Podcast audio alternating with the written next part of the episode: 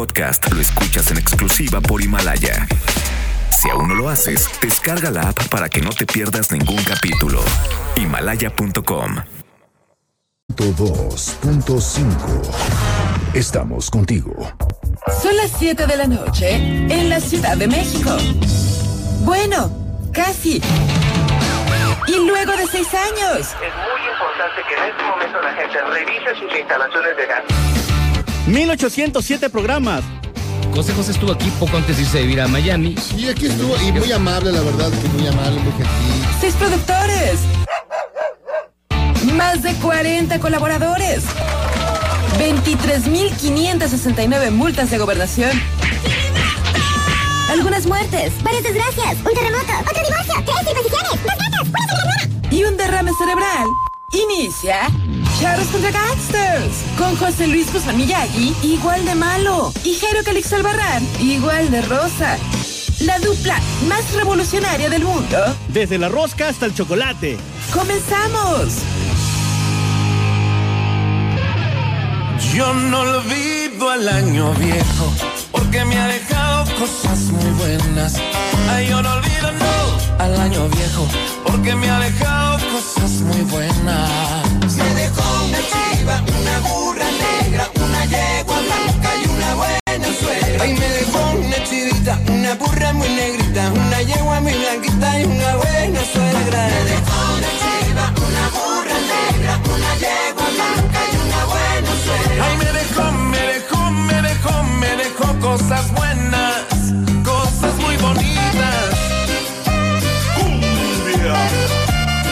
Muy bien, amigos, estamos aquí en el eh, 2020. Dios mío, ¿sí le vamos a decir a esto? 2020. ¿de veras? Pero bueno, eso es Charlos contra Gánsteres, yo soy Jero Calixto Albarrán. Ya sabe que lo estamos esperando, lo escuchamos, esperamos que nos sintonice a través del 102.5 de su FM o a través de noticias mbs.com, amigos. Así que tenemos un gran programa porque tenemos muchos invitados, mucha gente buena, pero de veras, pues vamos a ir 2020 a este. O, o- o 2020, es que se oye raro 2020. Es que 20, ¿no te recuerda ese viejo programa? Bueno, nada más, nos acordamos del 2020, que era el primer, fue el primer programa donde en la televisión se veían videos. Videos. No había, no, no teníamos señal de MTV como tal. Es- Entonces ahí ponían videos. Ahí, ahí por primera vez vi, por ejemplo, las de, las de Queen.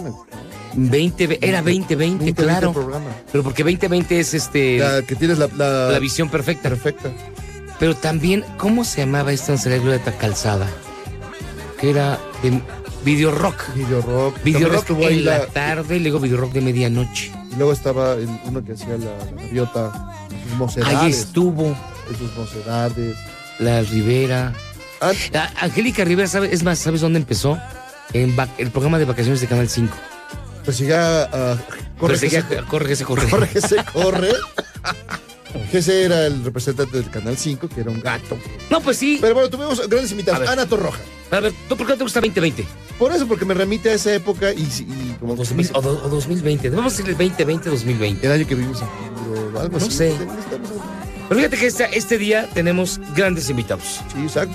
Decía, eh, estuvo con nosotros Ana Torroja.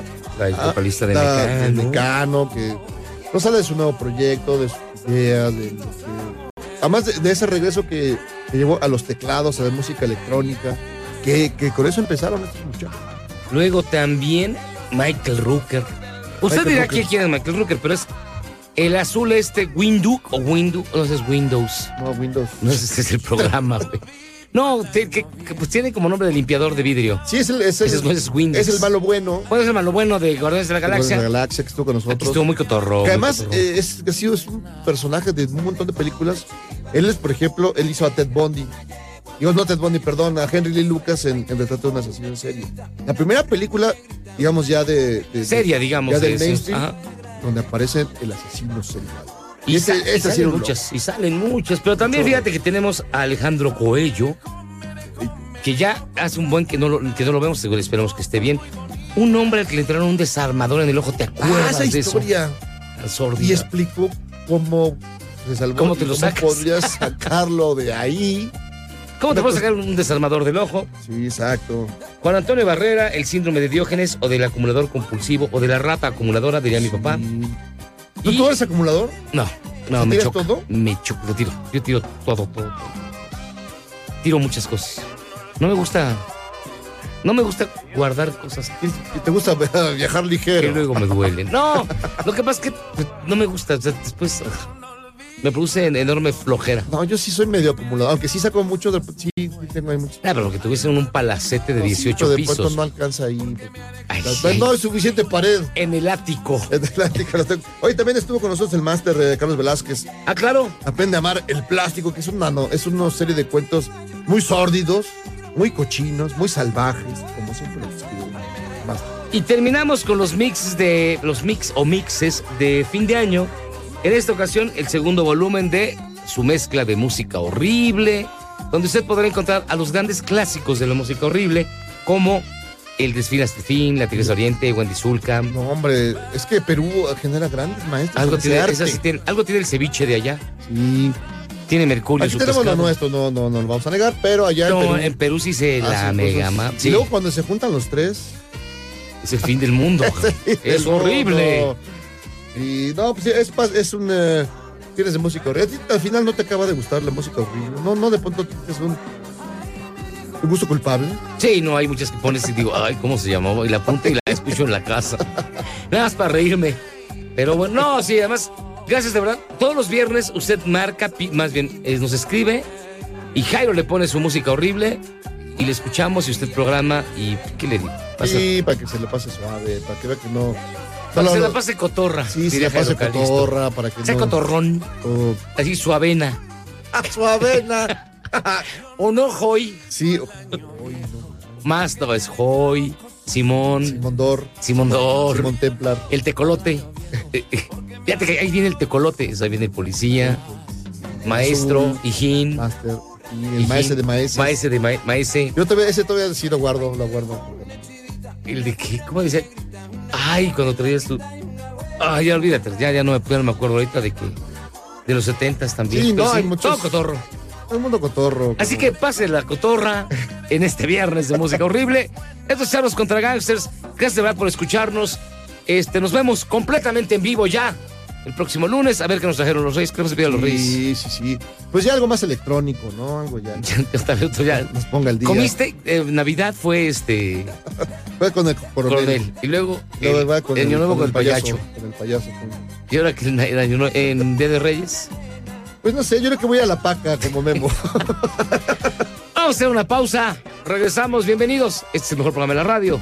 Charlos contra Gangsters.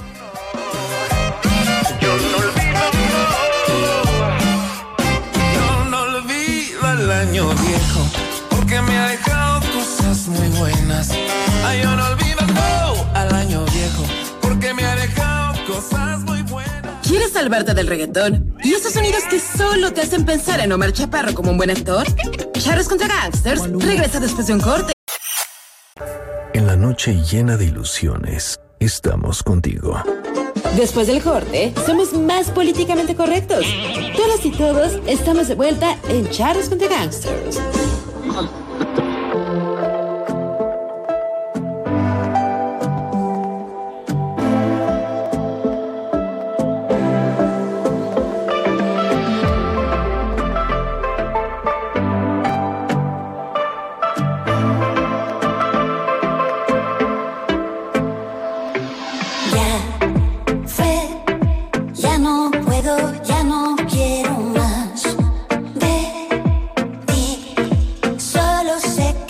En Charlos contra Gangsters. Y de verdad es un honor, es un honor nuevamente que nos acompañe en esta cabina. Una de las voces más icónicas de la escena musical española y latinoamericana y mundial y planetaria y de todas partes que es Ana Torroja. ¿Cómo estás, Ana? Bienvenida otra vez con nosotros. Muy bien, muy bien. Muchísimas Bienvenida. gracias por esa presentación de lujo. Sí. Hola, hola. Hola. Oye, fíjate Hola, que yo primero quería empezar, más que nada, ahorita que plat- platicamos de tu disco, pero sí, un- un- una opinión así a bote pronto de la, de la muerte de Camilo VI. Bueno, opinión de la muerte no, no tengo. Tengo opinión de Camilo. Bueno, que de Camilo. Eso. Qué barbaridad, de veras. Yo quería que hablaras mal de su muerte. Hay que ser preciso, Miyagi. No, por Dios. Era, era, yo creo que una de las voces más importantes que ha tenido eh, la música latina y, y en, y en concreto en, en España, ¿no? Una de esas voces que, que cantaban con el alma, ¿no? Pues como, como Juan Gabriel o como de esas voces y voces impresionantes técnicamente hablando. Nosotros le conocimos, eh, coincidimos con él algunas veces, sobre todo cuando estaba en Mecano. No le, no le frecuentábamos mucho, pero era un ser muy curioso. Era una persona muy curiosa. Era, era tímida, tímido, perdón, persona tímida, pero él era tímido. y, em, y, y- y bastante reservado. Nunca, sa- nunca sabías muy bien lo, que, lo que pensaba, pero realmente tampoco coincidimos, o sea, tampoco hablábamos muchísimo con él. Em, sus canciones yo creo que están en, en- en- en el alma y en la, y en la garganta y en la banda sonora de, de muchos de, de nosotros. Grandes canciones. Y aquí también, ¿no? Fue un, gran, no, un gran- No había. No De hecho, a mi mamá me quería poner Camilo, pero este no me dejé. Pero Blanes, te quería poner Blanes.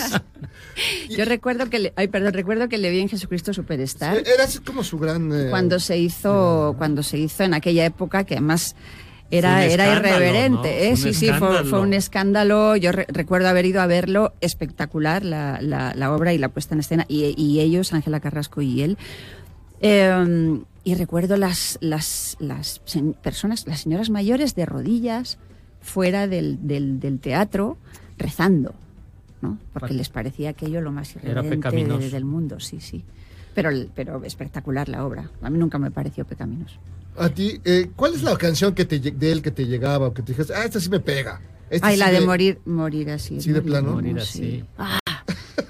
Era como de, vamos a tomar de la mano y vamos a cantarla sí, todos. Era como de rasgarse las vestiduras, pero también es verdad que era una canción que poníamos en, en- en las fiestas en esos momentos ya de. Ahí ¿no? está, Hablábamos ya de, ves, cuando la- de exaltación Ya, de la cuando amistad. el alcohol ya había corrido El alcohol corría como río. Sí, cuando había corrido. Depende de con quién corría más o menos, pero, pero realmente eran. Sus canciones, muchas de sus canciones estaban siempre en esos momentos bonitos, especiales, divertidos. Y, y ahora vienes con este nuevo sencillo. Ya fue donde noto que tu, voz- o sea, tu voz es exactamente igual que estuve escuchando anoche tus discos con Mecano. Mientras te tocabas, vas a decir. Mi- No, mi- mientras, este, mientras No, era, era de domingo por la, era domingo por la noche, o Es sea. que siempre dices eso. No, estaba yo haciéndome un sándwich de mortadela y había, estaba, había puesto los discos de Mecano. Y ahorita que escucho el nuevo sencillo es, tu voz no ha cambiado nada. ¿Cómo le haces? Cuidarla, cuidarla bastante. Eh, eh, yo creo que el color obviamente no ha cambiado, es el que es y, y con él nací y con él moriré, pero yo creo que ha madurado y ha en- evolucionado encontrando más matices, porque si tú escuchas los primeros discos, mi voz era súper aguda. Muy ¿no? aguda, muy, sí, muy, sí. muy, muy, muy aguda y estaba ahí todo el rato y luego ha ido encontrando matices por abajo, por el medio, por arriba. Entonces, eh, yo creo que ha crecido, ¿no? Pero sí que es verdad que el color es, es, es el que es, no hay, no hay otro. No, no sé hacerlo de otra forma. ¿Y, y cómo te ves a la distancia con esa, esa, esa chica que llega de pronto gana todos los escenarios y viaja por el mundo, ¿no? Toda esa, esa historia de todo el público abarrotando, todo eso. ¿Cómo lo ves a la distancia? Pues lo veo con mucha ternura, mucho cariño y también eh, recuerdo mo- momentos difíciles porque, porque, bueno, también era agotador la responsabilidad de siempre tener que hacer algo mejor que lo que habías hecho antes, eh, la presión que tenías desde fuera también y, em, y el no poder elegir, que es algo que hago ahora, el no poder elegir cuándo, cómo y con quién. Nosotros todavía no podemos tampoco. Pues eh, eh, es una cosa que he descubierto que es mucho más agradable ahora. Menos viajes y más selectos. exactamente, exactamente. Dentro de la es. famosa movida española, siempre Mecano se consideró parte de, de la, de la movida española de los 80. Siempre tuve esa duda. Sí, o sea, esta, bueno, ahí siempre hay, est- estuvo a la vez, ¿no? En la, en la misma etapa que la movida, pero no pertenecíamos a la movida porque no habíamos nacido en la movida, ¿no? Eh, se decía, pero bueno, que también era verdad que veníamos de familia bien, veníamos de familias de clase media, entonces si venías de familia de clase media, se suponía Eran que demasiado no pijos. sí, para- exacto, que no Fresas. pertenecía, sí, fresas que no podía, pertenecías a la movida. Luego, pues, obviamente había también gente mm, eh, en, en esos grupos de la movida que también venían de familia bien, pero qué culpa tiene uno. Claro. ¿sabes? ¿No? ¿Qué culpa tiene uno de ser deseado? Pues sí. Pues sí. Pues sí. Ahora se lo ha arrojado así, nada más. Pero ahora, ahora vienes con, con nuevo, nuevo material. Sí. ¿Cómo lo describirías? Todo este nuevo material con el cual se suena bastante, bastante interesante. Mí me está gustando mucho. Gracias. Eh, pues realmente es volver a recuperar. Es que no me gusta lo de recuperar. Volver a la música electrónica, que fue donde yo nací, musicalmente hablando, pero evolucionada pues 30 años o 20 y tantos años, de la mano de, de- de gente muy joven, de la mano de productores que son DJs y que, y que saben de música electrónica muchísimo y que con los que he aprendido mucho. He disfrutado mucho también haciendo estas canciones, he aprendido mucho y me ha devuelto la ilusión y la motivación por seguir haciendo música, porque cuando llevas tantos años uno dice, ¿y ahora qué? Claro. Sobre todo yo que me complico y me gusta, me gusta sorprender y no me gusta repetirme y no me gusta hacer lo que he hecho antes. Entonces estaba buscando qué, qué hacer.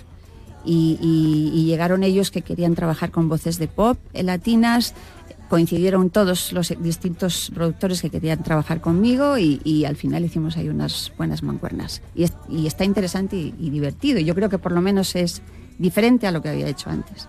Sí, claro. Pero como que vuelves a Mecano. Suena muy parecido. Suena- Bueno, es que al híjole. final, al final, yo creo que, yo creo que eso es una, antes que hablabas de deseo, yo creo que eso es una, un deseo que, que la gente lleva, sabes, dentro y, y sin querer intenta encontrar, ¿no? Eh, Eso que, que ya, bueno, que ya no está. Yo sigo cantando esas canciones, pero, pero no como fueron realizadas, ¿no? No con Nachi y con José.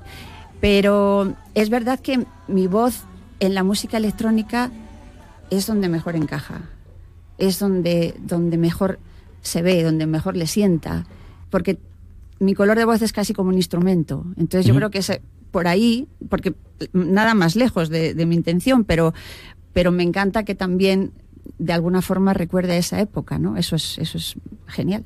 Porque el, digamos, primer mecano sí era muy de teclados, muy electrónico, muy en esa exploración de ese territorio. Sí. Y de repente como recuperas esa, esa línea y ese... es- Sí, es- lo que es- pasa que ese bueno, en aquella época había cuatro instrumentos. Hoy, hoy, y hoy en día hay. Pero Nacho tocaba como infinidad. 18 teclados de cada por Yo por siempre cada mano. sí. Siempre ¿Cuál- llama la ¿Cuál hacía. conectado de verdad? Sí. y el famoso Fairlight también, que tenía así como sonidos muy, muy especiales. Hoy, obviamente, con la, tec- la tecnología te da una libertad creativa que no tiene, que no tiene límites y eso es eh, maravilloso. ¿Grabarías con Mecano con la tecnología actual? ¿Te hubiera gustado, mejor dicho, la tecnología de ahora, utilizarla en los discos con Mecano? Eh, yo creo que, que sería maravilloso, porque hoy, no, porque co- como te digo, no hay, li- no hay límites. límite. ¿no? Entonces, lo que no sé es si habríamos llegado hasta aquí Mm. con Mecano. No sé, o sea, no sé si, si habríamos sido capaces de mantener el listón tan, tan, tan alto durante tantos años. Es complicado, ¿eh? Porque yo he estado arriba, he estado abajo, he estado en medio. O sea, quiero decir que he estado, he estado en muchos lugares dentro de mis, de mis discos. O sea, no Caray. siempre he estado arriba. Entonces, no sé si habríamos sido capaces de mantener ese, ese listón tan alto. Eh, Nunca ah, lo ah, sabremos. ya no lo sabremos, pero eh, ya la gente se empieza a manifestar y, y esto me parece interesante. Dice Garrick, salúdenmela. Hola, Garik. Dile que soy multimillonario, que tengo 99 años y que quiero casarme con ella. Ah, Oh, Garrick, mira, lo siento en el alma, pero estoy felizmente casada desde hace ya muchos años. ah. Y creo que va a ser para siempre. Ya, ya de plano. Sí. Ah, ni modo, ¿Cuánto Garrick. llevas casada? 16. Ujú. Vas a presentarte en el Auditorio Nacional en octubre. Sí, el 12 de octubre. ¿Y por qué 12 de precisamente el octubre. 12? Porque es el día del Pues que descubrimiento pues, de América. tampoco fue. Sí, pero Ah, es una nueva. Es- es- es una nueva versión. Es una nueva versión de este. tampoco fue premeditado, fue la fecha que estaba libre. A mí me parece una fecha preciosa. Amo este país con toda mi alma. Yo creo que es un amor correspondido. Y eh, iba a ser una noche muy especial, como, como todas las noches del auditorio, porque es un, un lugar emblemático realmente. Y tú hablabas antes, ¿cómo habría sido Mecano con los arreglos de hoy en día? Pues digo, van a ver por lo menos a una tercera parte de Mecano, que soy yo, con, con- hemos hecho todo versiones con los arreglos electrónicos y suena muy bien. Debe sonar, debe sonar formidable, la verdad. Ni quien los extraña a ellos. De hecho, ¿quiénes Bueno, hay gente que De me dice, son los canos. Al al final va a ser el eje. hay gente que me dice que Ana no los extraña, pero bueno. sí, Ana Torroja con personas no identificadas. Sí, es que, es que además Claro. puedes utilizar quizás la misma canción, pero sin tu voz resulta este, tú. irreconocible. Pues ahí estaremos cantando esas y otras y estrenando las nuevas también. Solamente una presentación. Eh, hoy por hoy sí. Ah, bueno, que, Sí, que compren o- para que haya ojalá, más. Ojalá haya más. Digo, aquí en, en el, en el DF, ¿eh? luego tenemos por... Vas a ir al, al interior del país y todo. Ah, mira. Luego pasa que de tanto cantar canciones, las mismas, o algunas, te aburren o ya te cansan. ¿Ya te pasa Algunas con algunas sí. canciones que ya de plano ya no las cantas nunca? Ay, qué pesado, hay qué algunas, pesado. Hay algunas, esa sí la canto siempre. sí. Ah, a ver, otra, otra. Tú que te dedican a ti, ver, ver, ¿verdad? di otra. Este, el blues del esclavo. Esa no la canto siempre, pero, pero, pero, al final del show hago, no, no tiene nombre, pero bueno, vamos a ponerlo canciones a la carta, yo qué sé. Entonces la gente que se ha quedado sin su canción favorita, porque no tengo todas, me la piden y entonces se- les canto un trocito a capela y lo cantamos juntos, ellos y yo. Y, y si el sitio, eh, mm, en el sitio se puede, se puede hacer, perdón. No, no No te preocupes. Eh, ya lo rompí. No pagas. Pues de pronto hay, hay gente que la subo al escenario o, o- o- o me bajo o les, o les canto así si, si- si están cerca mirándoles a los ojos. En fin, es un momento es un momento muy bonito porque les canto a esa persona en concreto. Su canción. Su Pero no hay ninguna que digas, ah, esta yo no la quiero cantar nunca, jamás. Hay en la muchas vida". que no ¿Cómo cuál, canto. cómo cuál? Así que dices, ya esa no la quiero cantar nunca. Sí, ya basta. Pues, pero, pero porque ya no las siento. Hay canciones que y porque ya no me emociona cantarlas. Hay canciones que, que canté porque las tenía que cantar. Me río de las- Janeiro. Hawái. Hawái tam- tampoco la tengo en el repertorio, pero está en canciones a la carta porque me la suelen pedir bastante. El, el doctor Zagal Sí. Yo perdió, sí perdió su virginidad Vale, con esa canción. pues la tienes, la tienes Es lo que concedida. contó el otro día, No, doctor. yo no conté eso. No, hay canciones que nunca he- que no he vuelto a cantar nunca y hay canciones que a veces me piden. El otro día, hoy no recuerdo cuál me pidieron que, o sea, no me acordaba de absolutamente nada. Entonces les digo, a ver, pues cántala conmigo, Chíflala. guíame, guíame, guíame, porque ya no me acuerdo. cantando. Y tengo buena memoria, ¿eh? Pero para las canciones, pero hay algunas que digo, ¿cómo iba esto? No me acuerdo, y entonces me pasan el celular con la letra y bueno, ahí vamos haciendo lo que podemos. Qué Y, bien. y hay algunas que dijes, ah, me hubiera gustado cantar esa canción, que hubiera sido nuestra, que hubiera sido mía. Que digas, ah, esta es- me gustaría que me perteneciera. Uy. Uy, nunca he pensado en eso, fíjate tú.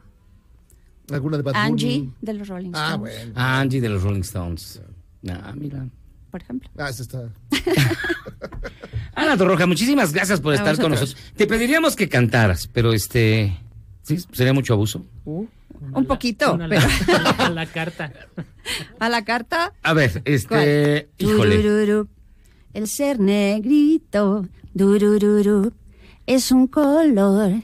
Durururu, lo de ser esclavo. Durururu. Venga, los coros. No lo trago. Durururu. Me tiene frito. Durururu. Tanto trabajar de sol a sol. ¿Ves? Las tierras del maldito señorito. Y ahí ya, Ya no, está pero ahí. si no, esta canción es eterna, además. Sí, dura como seis horas, pero bueno. Ana, como siempre, muchísimas gracias, de verdad. A ti, a vosotros. No, esta es tu casa y les recordamos nuevamente el 12 de octubre en la gira La Pinta la Niña y la Santa María. No, no es cierto. Este, en la presentación hasta el momento única de Ana Torroja en el Auditorio Nacional. Allá va a estar el 12 de octubre. Ahí estaremos. Para pasar Ya vayan buscando los boletos. Gracias nuevamente, Ana. Gracias. Buenas Muchas noches. gracias. Nosotros les recordamos que tenemos tres canciones de Mecano que pueden ustedes escoger en nuestro sitio de Twitter. Van a optar por una, están votando por alguna de ellas para escucharla completa al final de la emisión de hoy. Así que, pausa. ¿A ti cuál te gusta más? ¿7 de septiembre, Hijo de la Luna o El Blues del Esclavo? Upa. Qué difícil me lo pones. Bueno, me quedaría con el 7 de septiembre que fue antes de ayer, Así, así es. por ejemplo. Ah, bueno. Es que no puedo elegir. Ana, gracias. Pausa, vamos y venimos. Es el mejor programa de la radio. y dice está Ana Torroja, que no. ¿Qué? Tú di que sí. Sí. Eso, es el mejor programa de la radio y ella lo dice. Pausa, vamos y venimos.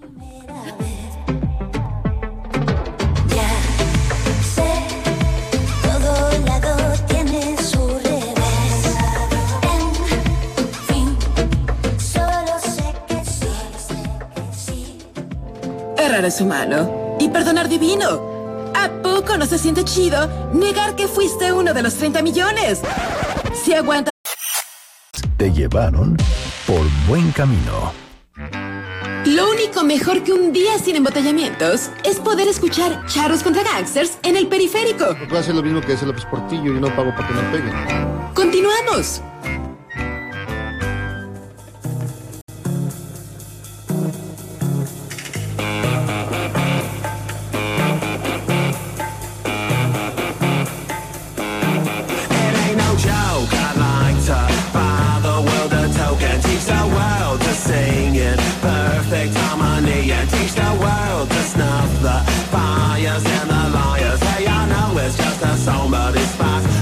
This is a love attack. I know when our body's back, it's just like any. Estamos hablando aquí, Charlos contra Gangsters. Estamos ya en la onda tuyu, en la onda de la felicidad. En la onda tuyu. En el happy moment. Todo, todo felicidad.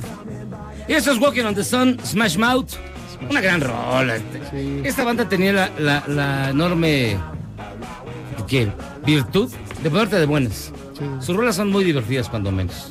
No como otros que te ponen No de malas. otros que te ponen como especial monocordio. Ah, no, No. Mi estimado monocordio, tú saluda a nuestro invitado. ¿Quién nos acompaña? Bueno, uno de mis escritores favoritos eh, mexicanos, de los más divertidos, eh, valemadres, eh, irreverentes.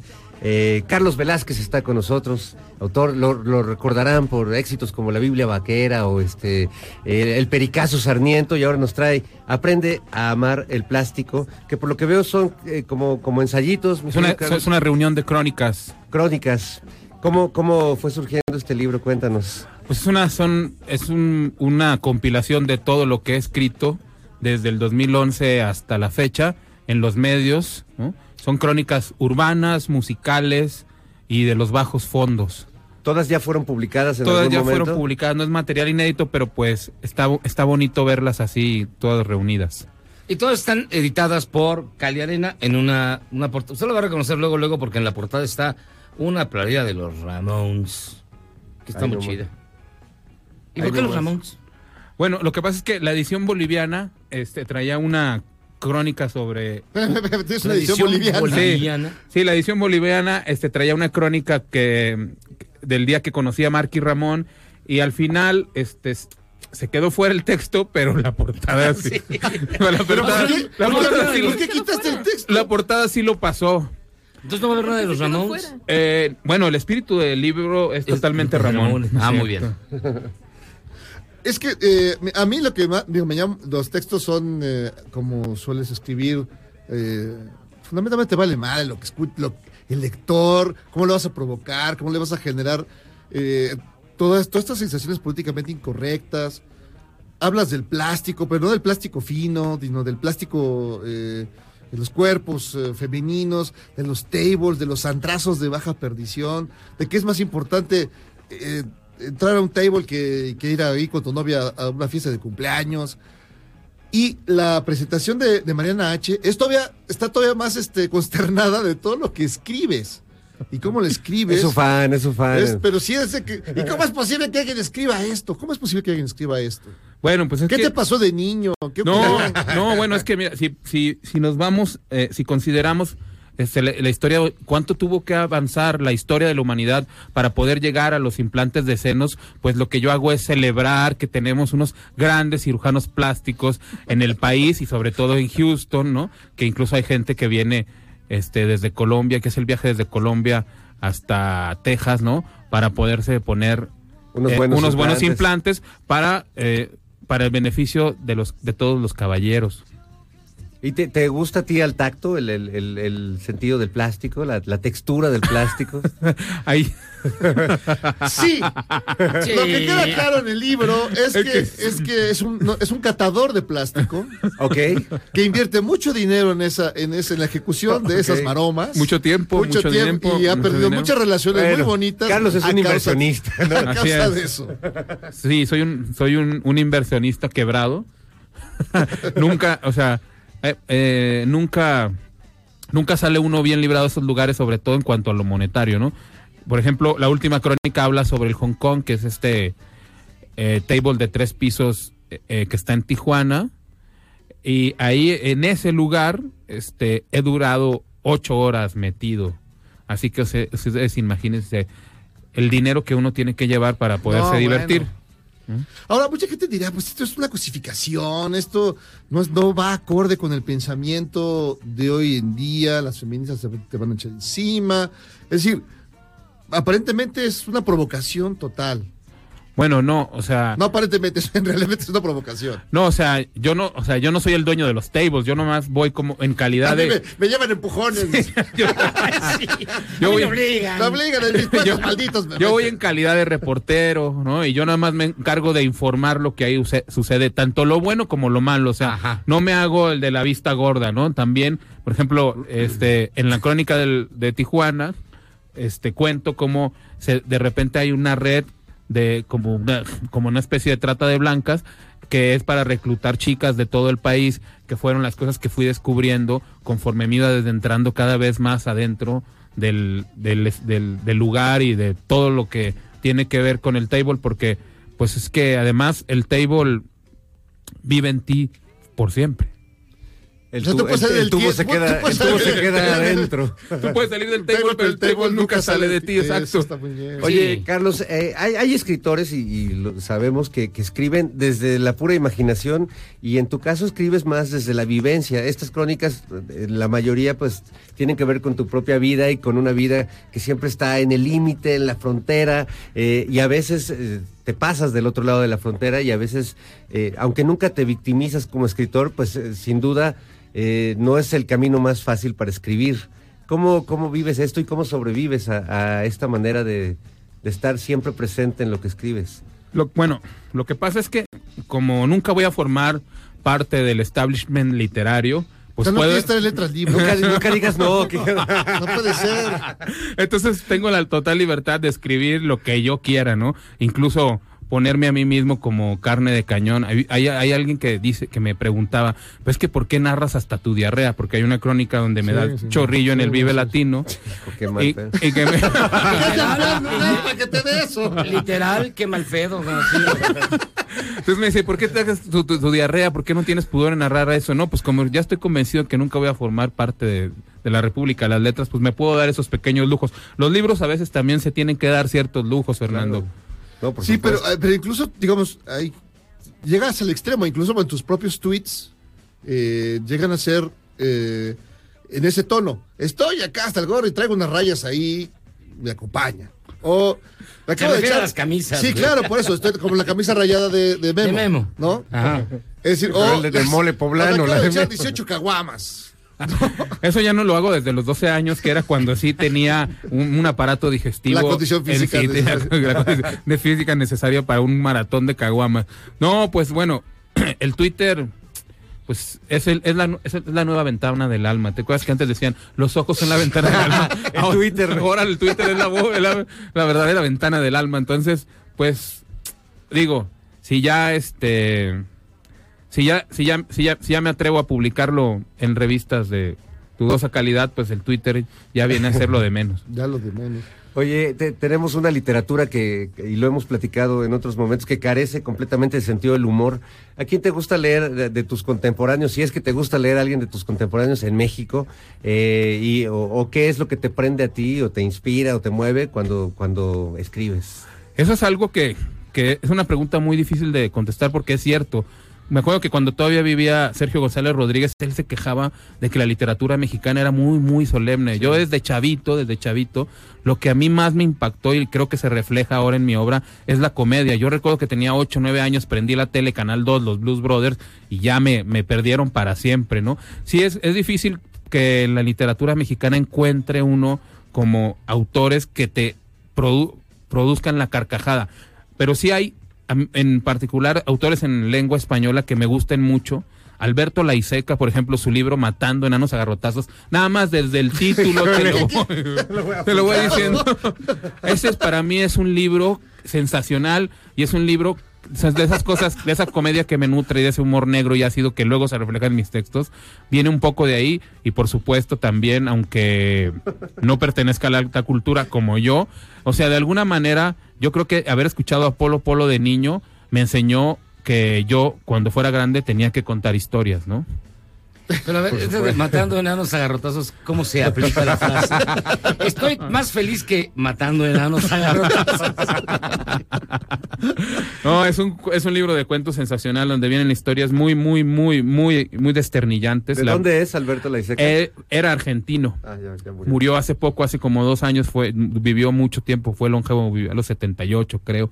Pues, la primera historia es la historia de una viejita que se sube a un camión, pero esta es en la era antes de, antes de, esto es una era, esto es una era como que él inventa, que es, que es como si fuera la era antes de Cristo, pero era la era antes del motor. Entonces sí había camiones, pero los camiones eran puestos a trabajar con empleados que eran latigueados hasta convertirse en tocino. y Como luego- los picapiedras. Como los picapiedra y luego iban siendo suplantados. Entonces resulta que sube una viejita a- al, al, al metrobús y hay un tipo ahí que no le quiere ceder el asiento, entonces le encaja la bolsa en un ojo y resulta que el tipo que está sentado es un príncipe y como en los anuncios de emperador manda a traer a su guardia, se llevan a la viejita a una sala con el fin de torturarla hasta la muerte, pero la viejita para jugarles una mala pasada muere antes de un infarto.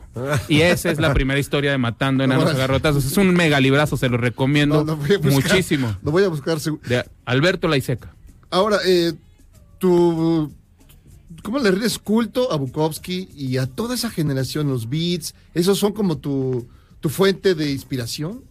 Bueno, a mí Bukowski como poeta no me late tanto, la verdad, pero como narrador y como cuentista sí me gusta mucho, me parece que es un gigante. Eh, los beats igual.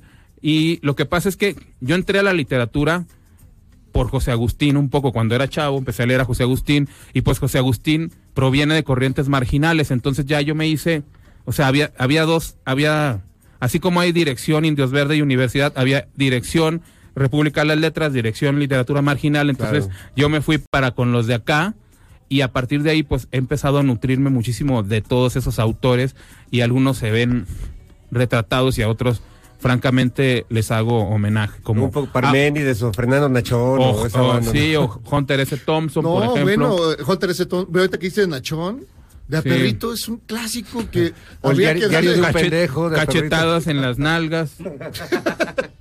Ya desde los títulos sabes que estás ante una obra maestra.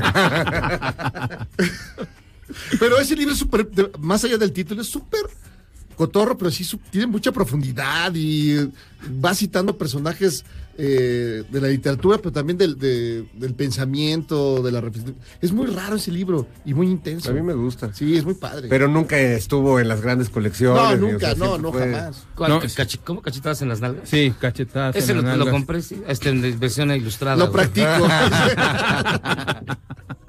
Por Doré.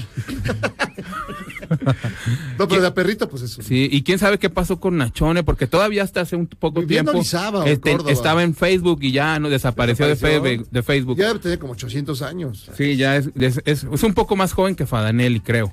No, mucho. No, no, ¿No? ¿Es más mayor? no, mayor, no. ¿Es mayor? Sí, Él yo me acuerdo de él. Ah, ok. En, así que en Cuatro Patrullas, en el, en el, Ah, hijo. en el look, ¿no? Ah, ese lugar de el sano look. esparcimiento. Ahí siempre lo podías ver. Era un personajazo y muy culto. Un tipo, yo lo que sí, el trago se lo, Se lo abdujo. se, se lo abdujo. Sí. Sí, que ten mucho cuidado, amigo. Pero se la pasa uno bien, ¿no? Este, Te la, la la paso- hemos pasado bien. La hemos amigo. pasado bien. sí. Pues mi estimado Carlos Velázquez, autor de Aprende a amar el plástico, editado por Cali Arena. Muchísimas gracias por estar con nosotros. Muchas gracias a ustedes. Siempre es un gustazo tenerte por ahí. Y aparte en el Día de la Felicidad, ¿no? Oye, ¿Qué bien, más, bien. qué mayor felicidad que Esta es tenerte? felicidad. No, o sea, Sí. para mí la felicidad es un taco campechano con chicharrón y chile y salsa morita del jarocho. Esa es la felicidad Esa para es mí. la felicidad. Para celebrar la conquista, ¿no? Para celebrar la conquista. ¿sí? ¿Te acuerdas de este, este solo con tu pareja que había un comercial de los chiles verdes que decía eso, ¿no? Para celebrar la conquista de México. Ah, que Cuarón, Cuarón lo vio todo. Cuarón lo vio todo desde antes. Hay que buscar ese momento. Tienes razón. Mi estimado Carlos, muchísimas gracias, con abrazo. nosotros. Órale, gracias. Pausa, vamos y venimos. No es lo mismo dormirse al instante que dormirse en el acto de México y te damos 5% de bonificación en monedero. Lo único peor que perderte charros contra gangsters es tener que ir a un curso del CONAPRED. Oh no. Regresamos.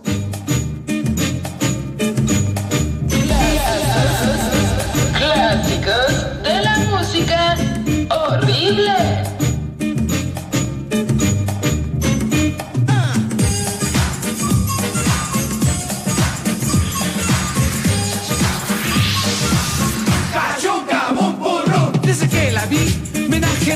Me invadió la emoción, me paralicé. Su madre era bruja, nació en Tatemaco. Su padre era naco y además era bien caco. Como Copperfield es también genial. Sabe hacer su magia y su viaje astral. Vive haciendo trucos, es un camaleón. Siempre me transforma en su mandilón.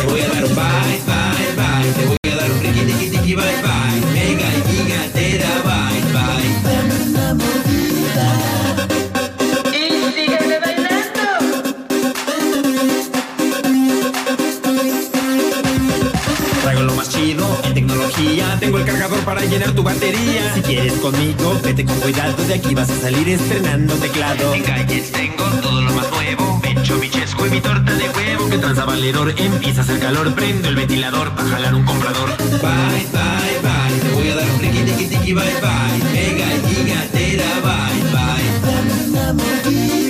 Guárdame tu memory, no me vayas a olvidar, déjame jugar con la bolita de tu mouse. Guárdame tu memory, no me vayas a olvidar, déjame jugar con la bolita de tu mouse.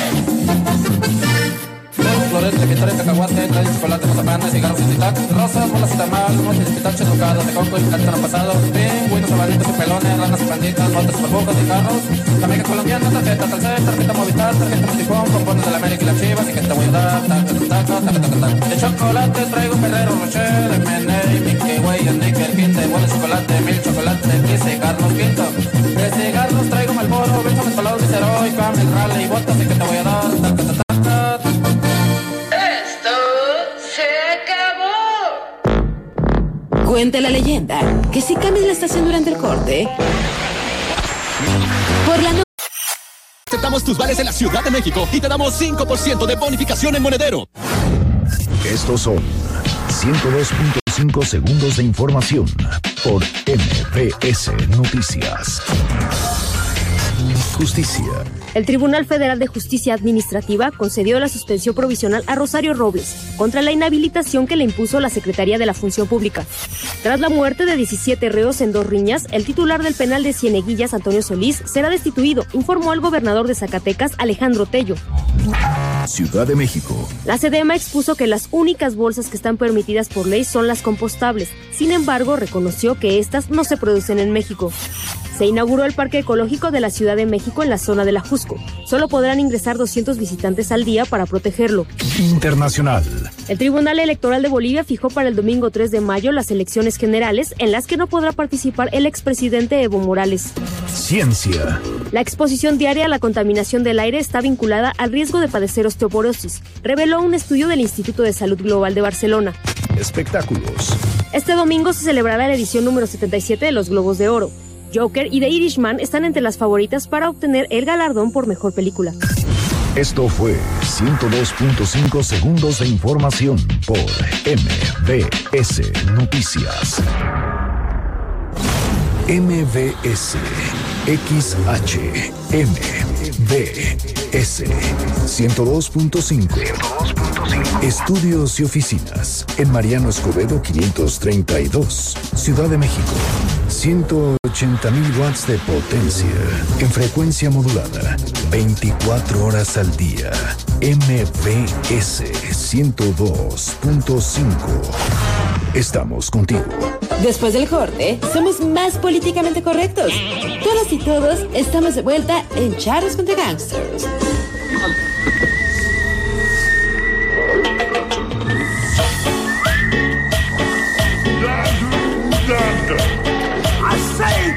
Say you're life. You're life.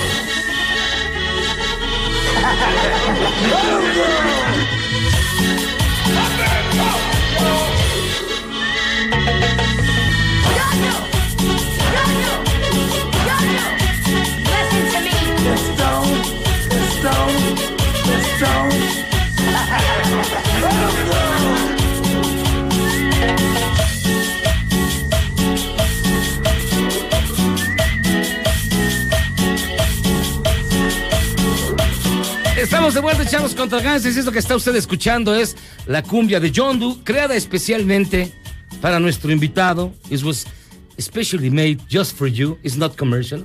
We did it with our little hands in here. And it's for you, Michael Rooker. Welcome. Ah, thank you. Good to be here. Muchas gracias, es un placer estar aquí. Y nos va a acompañar Angie Santillana en la traducción, porque como es radio, entonces este, yo soy perfectamente bilingüe. Eh, pero la gente que nos escucha tal vez no. Entonces, las preguntas las vamos a hacer en español a través de, de Angie, con Michael Rooker, quien tiene una de las carreras, uh, bueno, quizás más completas en, en Hollywood. Really, thank you very much. Yo quiero empezar. ¿Por qué adoptaste Star Lord y no me adoptas a mí? Why did you adopt Star Lord and not me? Star Lord was a little bit more handsomer than you. Okay. And he had a better better shape. He's like really in good shape, right? Chris- ¿Es, es Chris Pratt tan guapo como se ve en el cine? Is Chris Pratt as handsome as you can see them on screen? Chris Pratt is more handsome than me, and that's saying something. Ya. Eso ya es, es más guapo que yo, eso ya es decir bastante. ¿eh?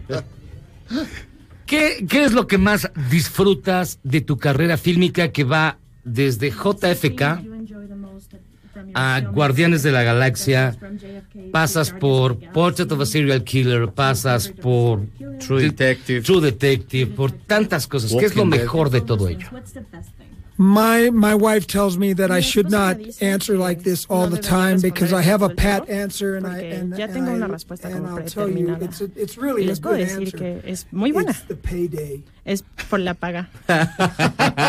Ese es el detalle. That's the, that's the thing, right? I Show me, show me the money. I, I cannot think of anything, No puedo pensar any en better way to make ninguna money. otra forma mejor de ganar uh, dinero. Además de hacer lo que hago como actor. Entonces an maravilloso ser un artista, ser un actor y la gente me paga por ello. Soy el hombre más afortunado del mundo. Pero lo disfrutas, o sea, disfruta, disfrutas todo lo que, la- Oh, todos los papeles que tomas. Yes, I do. Sí, I- sí lo disfruto. Yes, sí, sí. I mean, um, uh, yeah. If if you can't Si no puedes disfrutarlo, pues no hay necesidad de hacerlo, ¿verdad? ¿Qué hay? Eh, yo soy muy fan de tu película de Henry, El retrato de un asesino en serie. Muy- una de las ocasiones que más miedo he sentido es verte a ti matando gente. Eh, ¿Hay algo, hay, hay algo de ese personaje en I John do Doe? so well, I know. Lo hice súper bien, ¿eh? Sí, no, daba terror, daba It was terror. Freaking- It was super scary. So is there some of that character in Yandu? no, no, no. No, para nada. Unfor- uh, yeah, no. There's no, there's no Henry No in hay Yandu. nada de Henry there's, en, um, en Yandu. There's some Rooker in Yandu. Hay algo de Rooker en Ah, eso sí, claro. Sí. and some Henry. Y algo de Henry, pues. Uh, you know, doing Henry was a very interesting film. Interpretar It- Henry it fue muy interesante. me, Michael Rooker. Me dejó a mí, Michael Rooker. Very, it was a very scary movie. Era una película atemorizante. And, uh, yeah, so I was, I was uh, um, taken by the movie too. A, a mí también me impactó muchísimo. Fue una película muy dura. True Detective es de las series más importantes de los últimos tiempos y esta última temporada, eh, eh, obviamente estás tú. ¿Qué te, qué te ha parecido el desarrollo del- de, de esta última temporada? I have to tell you that True Detective que was, for me, True Detective para mí one of the most challenging ha sido una de los, uno de los papeles más Uh, retadores, así como de las más grandes recompensas que he tenido. Era una- un monólogo de nueve páginas que tuve cuatro días para preparar. Fue muy difícil y when it was súper satisfactorio cuando concluyó. Estaba muy feliz de haber tenido la oportunidad y que haya concluido. Fue un proyecto muy difícil. Um, Y creo que la verdad es que la rompimos en amazing. esa última escena, entonces fue maravilloso. Nos preguntan ya vía telefónica a nuestros distintos radioescuchas de toda la gente que nos llega. ¿Qué personaje has disfrutado más? Pregunta Adolfo Gasca. ¿Merle Dixon o John Doe? a ver. Merle Dixon or Yandu. Merle Dixon o Yandu, Uh, I, I enjoyed uh, both Disfruté mucho a los dos. Merle Dixon got to do a lot of physical stuff, so I'm a very muchas- mucha cuestión física. Entonces, soy una persona muy física, personalmente, me encantó. Me uh, gusta, ya saben, meter las uh, manos en la tierra, peleas cuerpo a cuerpo, hacer todo ese tipo de cosas. Uh, Yandu was Yondu fue disfrutable de una manera diferente. Yondu tenía muchísimo poder. Y entonces no tenía que llegar al aspecto físico para demostrarlo. Todo lo que tenía que hacer es pensar y silbar uh, done. y eso era todo. Entonces eso fue disfrutable de una forma completamente uh, diferente. Eso satisfizo mi, mi creatividad, ambos papeles. I thought very satisfying. Y creo que and I ambos loved fueron both. muy, muy satisfactorios. Ahora, ya que hablaste del chiflido, Now that you were mentioning the whistle, ¿tú lo haces? do you do it? Ah, a ver. Yandu, Yandu was well. I mean, what a great, what O a sea, great Yondu role. era I mean, un, un papel I, maravilloso. I, I will never ever f- forgive. I mean, I, I mean, thank James Gunn enough. Voy a poder agradecerle that lo suficiente a James Gunn por haberme dado un papel como el de. I- Imagine, imagine that I'm a mini Star-Lord. Yeah, as you, you as Star Lord, yes. Ok, imaginemos que eres yes. Star-Lord. Eres más como Rocket. Se parece más a Rocket. It's- Okay. he's like Okay, Rocket soy Raccoon. Rocket Raccoon. You, Rocket Raccoon Yeah. and Yandu were Rocket very y similar. Yondu Yes. eran muy similares. You know, so I could tell right away. Entonces, you and yo- I are quite decirlo. similar. Bueno, tú y yo somos Just like Rocket también, and Yondu. Justo como Rocket. And he's Whistle Groot. to me. ¿Me puedes silbar?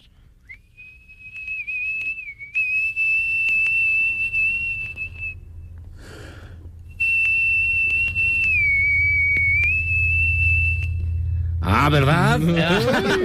Hasta chinito me puse. Ahí venga goosebumps. Oh, hoy se anuncia que James Gunn regresa a- para, para ser el director de Guardianes de la Galaxia en su tercera versión. ¿Cómo ves esta, esta cómo has visto esta historia? You this? Uh, well, I- I'm extremely happy. Estoy súper You contento. know, it's, it's extremadamente very feliz. appropriate that he, he Es muy finishes out the adecuado trilogy. que él and, uh, concluya I'm- la trilogía. uh, I'm glad and Y me da mucho things gusto que se haya tomado esa uh, decisión satisfied on y both que ends. las and, cosas de and, ambas partes hayan you estado bien. he's back, back at it. Y bueno, está de vuelta. Da de vuelta. Eh, la pregunta clásica, este, ¿qué te ha parecido México? Classic, classic question. How do you feel about Mexico? Mexico? O sea, this is Mexico. We're, We're, we're, in we're in Mexico. Mexico. We're in Mexico. Wait, we're, we're in Mexico? Yeah.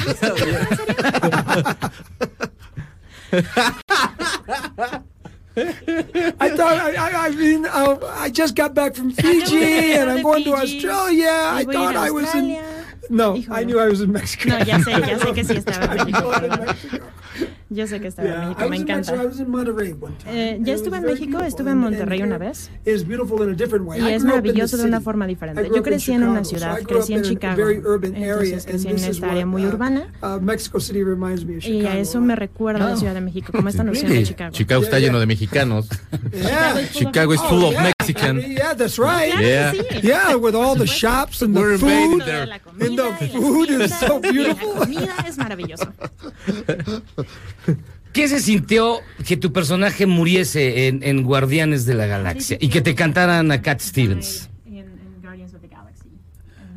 Uh, yeah, it was very sad. Did you, su- did you, I did cried. you cry? In- yeah, I cried. I, I cried too. Yeah. My bank book cried. Yeah. Yo- Lloré, mi, mi My- cuenta de banco también.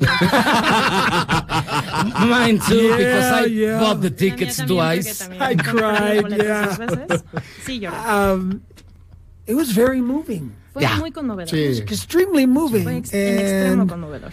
and um, everyone, everyone in the scene when they were around escena, Yandu's body. As a matter of fact, this table here, your Pues table, estábamos en una reminds mesa, de hecho, la of mesa más o menos se Yandu could be parece. laying right Yeah, we're Tú gonna put you in here. We were preparing for you. Lo preparamos para ti, de hecho. It was it was a wonderful send off. Fue gonna, if you're una gonna escena be maravillosa.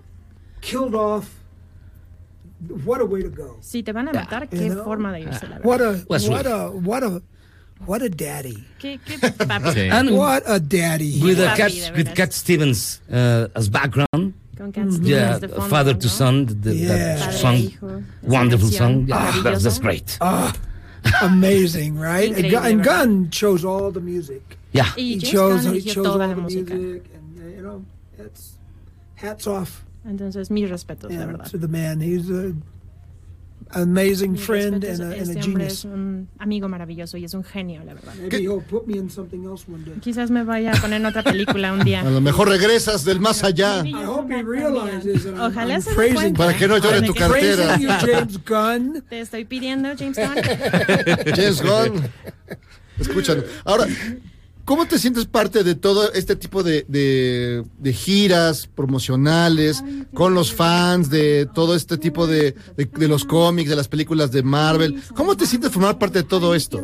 Oh, oh, this, this world is a world that I've Este been mundo, involved in bueno, several years now, and I've este been really super, super excited enjoying me every emociona minute of it. muchísimo It's, ser parte de él. uh, It is something that is special. Es algo que es I mean, especial. the fans are Los the fans reason that, son- um, I mean, it, it's it isn't it the reason we do these No things, es right? la This- razón por la que hacemos esto. film business. El, el negocio And, uh, de it's, uh, it's las películas es, es maravilloso, simplemente. Y eres parte de Fantasy Island ahorita. I just finished it. Sí, apenas terminó. I just finished Apenas la Fantasy Island terminamos, over in Fantasy Island, Fiji. En Fiji. Ah, ok. De ahí, de ahí viene, viene De ahí de viene. Fiji. No lo ves todo quemado. Sí, de aquí de México, luego se va a ir a Australia. Me estaba platicando, Yeah, ¿no? but uh, Fiji was hot. Fiji, Ah. En Fiji hacía muchísimo and, calor. and sticky and Y estaba yo it was humid. It was so humid. I went through um two three weeks of t-shirts in like in four en days. cuatro días. Wow. Oh, it was amazingly hot. Fue maravillosamente cálido. A ver qué te parece el calor de aquí. So let's see how you feel about the hot here. I, I'm more of a pub guy, you know. I'm more of a nighttime, Yeah. uh, you know, Air conditioner. Some tequila, un poquito de tequila, ya just saben. something. Try you know, mezcal. relaxing. Try mezcal. Mezcal. I've tried mezcal. It's. Pulque. Mezcal is good. It's good. Yeah. Yeah, yeah. It makes my mouth numb. Sí, hace que se me duerma la boca. Try mezcal with beer. That's a Mezcal challenge. with beer, like a little, like the, Yeah. they do, they do the shot of uh, entonces es mezcal into shot the mezcal beer and dentro drink de it. la No, no, cerveza no. que lo tomas. One, one and another. No, no. El One pequeño and vaso. The little Es que el, glass. que el que dice es ¿Sí? tequila, es tequila y cerveza. No, Ah, no. también You said mezcal. No, tequila and también beer, mezcal. No, and that's también- submarines. You mix it? No, you drink it and Lo then drink mezclas, it. Yeah, yeah, no, drink it lo and- tomas uno y luego el Encendido otro. y apagado. The beer is a Encendido y chaser. apagado. Yeah, is as a chaser, yeah. Yeah, yeah, yeah. Uh, how many times do you do it? ¿Y ¿Cuántas veces lo haces? 110, 120 veces. 110, 120. ya la armaste, hermano. Hasta sentir la boca dormida. Who, who is, who is that crazy American running around in his underwear outside down, outside the radio station? Afuera de la estación de radio, de veras. How much tequila or mezcal did they feed Tequila, him? mezcal le dieron. Are you gonna be, eh, ah, perdón, vas a estar en La Mole. You're gonna be in la mole. Yes. ¿Qué va a pasar allá contigo? La gente que vaya, que vas, vas a estar, vas a estar regalando, Nos vas a a bailar. giving away things or what's gonna happen?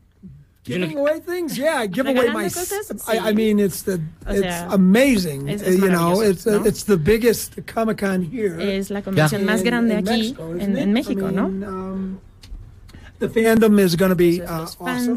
Van a ser maravillosos. Vamos a tener muchísimos cosplayers, gente disfrazada. Vamos a tener muchas mamás y papás con sus bebés buscando a them. Y les voy a decir, cada vez que los vea, siempre les digo, I am in my human makeup. estoy en mi maquillaje humano. My spaceship is on the roof, so when Mi nave espacial está en el techo, entonces cuando te vayas a tu casa, no feel man, you y know. y la ves. And the kids' eyes get Y los really ojitos de los niños así se abren. Va a ser, va a ser, no, no vas a llevar tu traje ni nada, no. Are you gonna get blue? No, I won't, I won't be in makeup, but No, I no will. voy a I, I will do llevar a, a el- few el whistles. traje, pero sí voy a silbar. Just to see the reactions Nada más the para ver ones, 'cause they react cómo se comportan los niños, porque them, también they- reaccionan. And, they, and they're like, A veces y y voltean y buscan. Están buscando. Es, es muy lindo, la verdad. Es adorable. De, de todos los papeles, no, no olvídate, no, no de todos los papeles, mejor dicho. Si no hubieras sido actor, If you haven't become an actor, ¿qué te hubiera gustado ser? what would you like to do with your life? You know? You know what? I I've al- I always wanted to be in the Siempre he military. querido estar en, en Really? la milicia. Yeah, I would. I I, I joined the Marines out of Me high school. uní a los Marines cuando estaba I terminando la had, preparatoria, a bad ear, so pero tenía un problema en, el oído, entonces me, me corrieron. I, I, I wanted to be uh, Pero the siempre military. quise estar en la milicia. Um, and I probably would have been in the Y probablemente me hubiera quedado ahí. Pero te hubiera gustado ir a la guerra. Instead, instead I got kicked out because Pero I got a bad eso, medical pues, issue. Sacaron por este problema médico, entonces fui a la universidad y conocí actores, actor, me convertí en un actor y algunas veces fui un soldado en algunas películas. Ah, no, pues ya- ya- ya- Without ya la armaste. getting shot at. Sin que me dispararan. really nice. Súper bien. Super nice.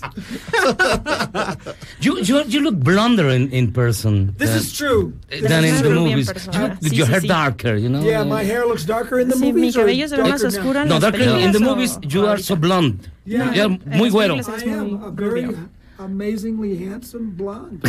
Soy un rubio That's so amazingly. Increíblemente guapo. Yo sé que esto es la radio, Close your eyes. pero si cierran los ojos Imagine y se imaginan crazy kind of curly. un cabello así light- esponjado con not- rizos not alocados, So light blonde. no tan rubio, with good uh, bicep con buenos bíceps, ya saben. Very. Uh, do you think it's handsome? No, ¿Qué not, not enough, not sure no, no enough. es suficiente, la verdad todavía no me convences. A little handsome, no amazingly handsome. Amazingly, not so much. Bam! You're good looking. There you go. There you go. Michael Rooker, Yes, sir. thank you very much for being with us. It's Really a Gracias por estar pleasure. con nosotros Indeed, fue un gran pleasure, placer. pleasure is mine. Eh, el No, no, placer no, fue no. todo mío. The pleasure is completely yours. Thank you very el much. placer es todo tuyo. Muchas gracias. Indeed, I feel absolutely honored Sí, to be no, here. estoy muy Uh, honrado de I'm- estar I'm aquí. honored to be here in the country and, Me encanta and, uh, estar en el país in Mexico City. So. y en la Ciudad de México. It's a shame that you're going to stay us just a few days. We que can show you the a estar real unos Mexico días. if you let me. I mostrarte would el probably leave veras. 10 pounds heavier. Bueno, Yeah, quizás I me vaya a ir con unos 20 kilitos de más por ahí. Yo creo que sí. Sí. Uh, Thank you very much. Yeah, Muchísimas muchas gracias. gracias. Michael Gracias. Rooker, un gran actor. Y como escucharon ustedes, una gran persona, muy simpático. No es tan guapo como dice ser, pero tiene lo suyo. Y este. Pero es realmente muy, muy simpático. Muchísimas gracias, de verdad. You're a great person. Thank you very much. thank you, my brother. Y va la música de, de, ya- de, de John Doe para que Y vamos, a, baile. y vamos a despedirnos escuchando. Oh, yeah, baby. Come on. I say your life. Your life.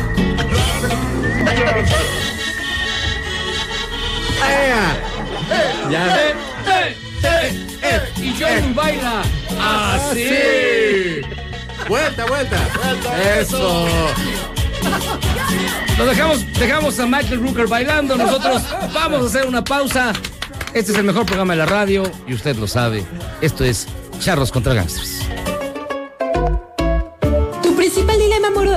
Es si quieres más a tu mamá o a tu papá? Resuelve. MBS Radio. Si el chavo usó los mismos cinco chistes durante décadas y se hizo millonario.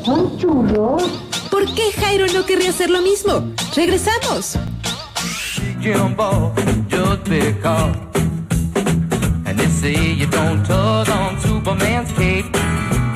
Yo pensé que ya había cambiado Jairo, pero no. Seguimos igual. ¿Qué estamos escuchando? No, pues es lo que estamos escuchando. Stranger Things número 3. Sí se traumaron. Es que está súper una buena el, el soundtrack es muy Es muy bueno. Está padre, estamos en el Big Crush. Esto se llama You Don't Mess Around with Jim. ¿Eh? No te metas con un cuco. Tengo información muy importante para todos los que nos están escuchando y que se encuentran trabajando en áreas administrativas y que por algún motivo no tienen su título profesional. El Centro de Capacitación de MBS tiene la mejor opción para que te titules en menos de un año con el curso Titulación por Experiencia. ¿Usted, doctor Cuello, está titulado? Totalmente titulado, con cédula profesional. Todo, todo. Todo, to- todo por la ley. Ah, entonces no se puede titular con esto, porque ¿Cuánto aquí, fíjate. Con su tatuaje. Bueno, ahorita vemos. Ay, ¿no sabes que estaba tatuado? No, pues No, sí yo camisas tampoco, hasta así. sí. No, sa- ah, no, no te conocen, Alejandro. Sí, exacto. Bueno, Están en moto Bueno, si, y usted- todo. si pues, por ustedes eso quieren una relación Es parte. más Los requisitos son muy fáciles. Nosotros sabemos. parte Solo- del Solo show. tienen que tener 5 años de experiencia laboral comprobable y más de 30 años de edad. Eso nos junta Tamara, no. ¿No tienes más de 5 años laborables? No. Claro que sí. ¿5 años ya aquí? Ah, bueno, aquí no, pero de experiencia sí. Y más de 30 años no. No. Ahí, Ahí ahí sí, te fallo. ahí- ahí no- no Ahí te fallo. No. Así que, mire, si usted no es como Tamara, no espere más. Llama al 5681-2087 o regístrese en la página centrombs.com. No esperen más, de verdad. El cupo es limitado. Les repito los datos: 5681-2087 o centrombs.com. Titúlate y comienza a crecer laboralmente porque tú lo sabes, el talento no lo es todo. También, también la casualidad juega su papel.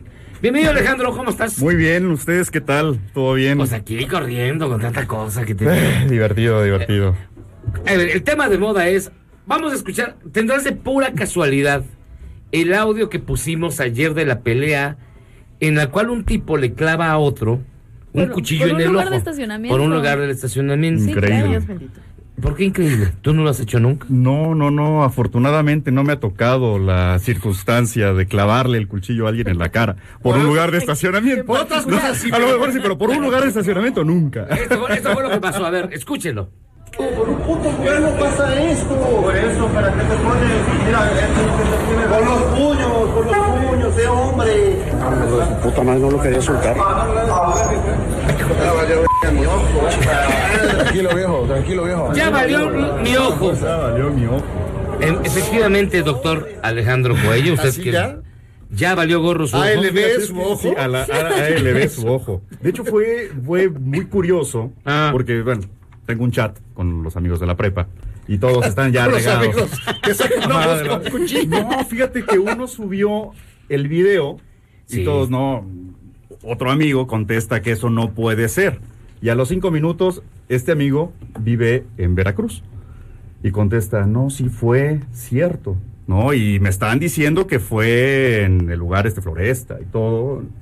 Eh, y empezaron a correr, obviamente, todos los, los chismes. Y sí, sí es cierto. Y pues ya cuando ves el video, no es, no es de extrañarse. Realmente esto sí ha pasado y ha pasado pues, más frecuente de lo que podemos creer.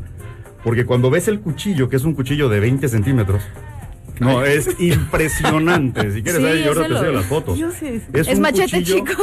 Es machete chico. Es de los que, Sí, sí. es de los que usa Tamara cuando va Pequeño. conduciendo. Es machete chico. en el tobillo. Eh, sí se puede. O sea, vamos, son circunstancias de dónde entra el cuchillo, porque entró justamente en la zona temporal, en la 100. Sí se llevó el ojo derecho, el ojo izquierdo. El sí. Totalmente, es decir. ¿Lo perdió? Se ve, se ve en la tomografía que atraviesa completamente el ojo y el ojo derecho parece que no se lo llevó. Son esas circunstancias tan milimétricas que justamente la hoja del cuchillo estaba como a milímetro y medio de rozar el ojo derecho y bueno, parece ser que se puede salvar. Esto sí es compatible con la vida, o sea, realmente... eh, Pero la vida de Pero, quién? y es compatible que todavía pueda decir así sin estar como Claro. gritando de dolor, oh, mi ojo. Sí. O ¿Cómo sea, realmente cuchillo en la cara? imagínate la, la, la situación. Adrenalina, Sí. mucha adrenalina. Al momento ni sientes Claro, el- él el sintió dolor. un golpe y dejó de ver del ojo izquierdo, ¿no? Y de repente ya se vio con un cuchillo adentro de la cabeza. Pero él consciente, totalmente consciente, porque justamente pasó por arriba de la base del cráneo. O sea, si hubiera sido un poquito más abajo, lo mata. Un poquito más arriba, lo mata. ¿No? O sea, sí. Qué buena sí. puntería, ¿no? Podemos negar que tenía buena puntería. el tipo. Totalmente, pues es, es muy no circunstancial, fíjate. Digo, ya ha habido casos así, ¿no? Que de repente se caen y, y le atraviesan de esas segadoras que tiene picos. no, viste la foto del que se le comió la carne, un- una trituradora de salchichas? Ah, la mano. No, el cuerpo completo de un tipo que se resbaló y cayó sobre la trituradora de salchichas. ¿Y vive? Y nada más, no, ya se ven. se ven Solo falta, eso también es compatible con la vida. Tuvo suerte, nada más le, le comió la cabeza. Bueno, y hay gente Pero- que se resbala y se mata. Pero ¿qué se hace en esos casos cuando te llega un paciente así? ¿Qué se hace? Bueno, pues es, te, te, te. No, ¿y qué se hace? Te tomas una selfie. Sí, o sea, sí, te arrancas el Tomas una cuchillo de la selfie. Sí, el video, porque para que lo vuelvas a ver es complicado. ¿Qué se hace? Eh, llegó obviamente la ambulancia, le tienen que inmovilizar el objeto, obviamente es no puede retirar ese objeto hasta que sea en quirófano, lo inmovilizan que no se mueva absolutamente nada ¿no? Para a que ver, puede... Es decir, te pasa, ocurre eso. Y si tú estás, tú estás ahí, no hay que sacar el cuchillo No, del lugar. es lo peor. O sea, en cualquier parte del cuerpo, cuando se mete algo, Ahí sale. no Ajá. puede sacarlo. No, ¿La que que sea? un profesional Lo que sea. Yo he visto películas donde sí lo primero que hacen es sacarse el cuchillo. Y no. la hemorragia. ¿Cuál es, cuál es el problema? ¿Cuál es el problema? Por ejemplo, un picayelo. Es súper delgado y largo.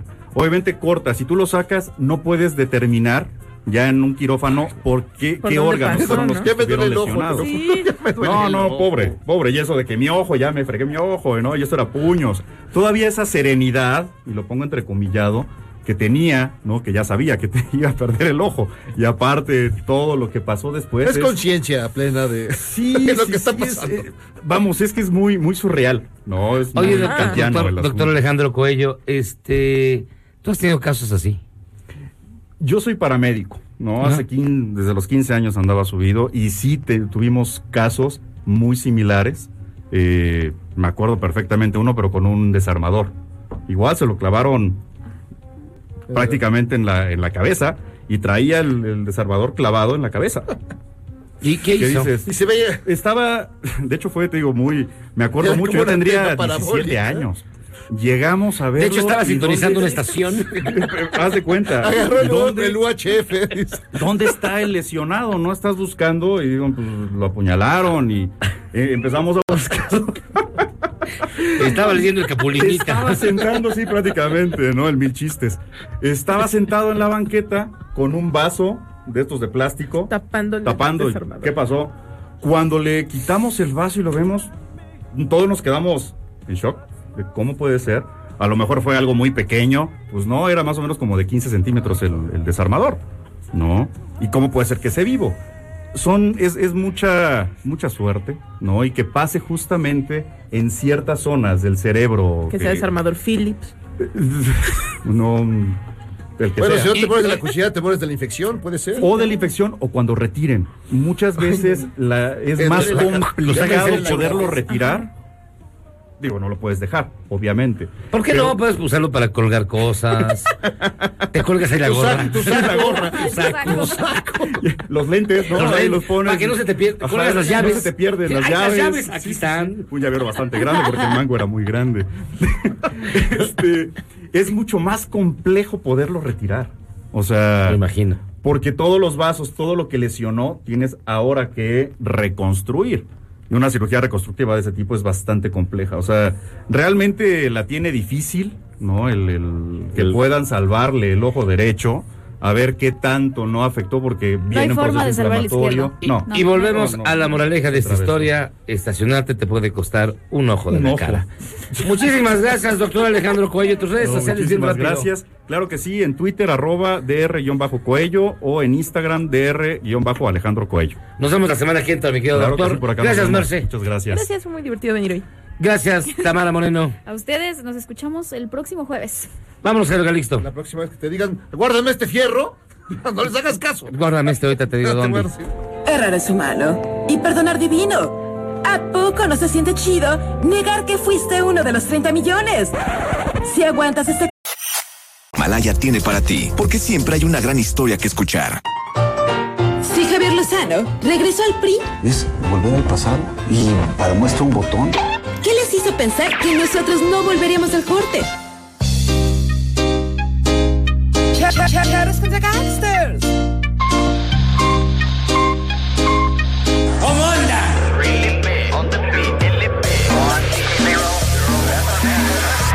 Vengan con toda la familia a bailar, a bailar, a bailar. Invito a esta fiesta, les invito a la fiesta a bailar. ¿Cómo anda? Total, siempre trabajamos y no va a hacer falta fuchi, bácala, fuchi, bácala. Siempre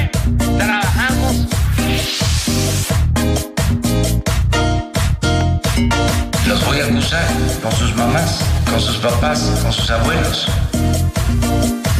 con sus mamás, con sus mamás. Las mamacitas. Las mamacitas. Ustedes van a empezar una canción para celebrar. Mamacitas. Me canso ganso. Me canso ganso. Me, me- me- me canso ganso. Por si fuese poco, queremos una canción bellísima. Bellísima.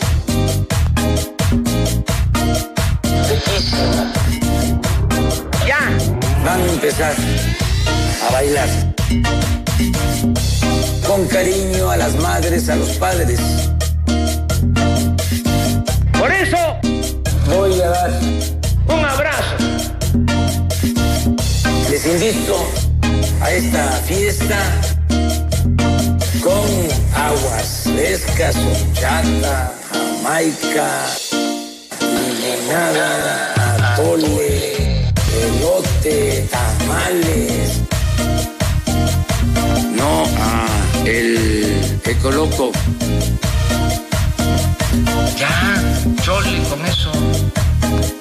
A portarnos bien todos. Ya pasaron. A bailar. Las mamacitas. Y luego el grito. Me canso ganso. Me canso ganso. Comprendo. Ya. Se terminó. Eso se acabó. Charros contra Gangsters es la suma absoluta y universal de la cultura, la información y el entretenimiento. ¡Ja! No es cierto, pero siempre quise hacer una cortinilla igual. Parece la Ciudad de México y te damos 5% de bonificación en monedero. Después del corte, somos más políticamente correctos. Todas y todos estamos de vuelta en Charros contra Gangsters. Si querés que alguno de tus saludos salga en mis videos, seguime en Instagram, en Twitter y en Facebook. Síguele, síguele. Está todo. Está, está todo lo que da. A ver.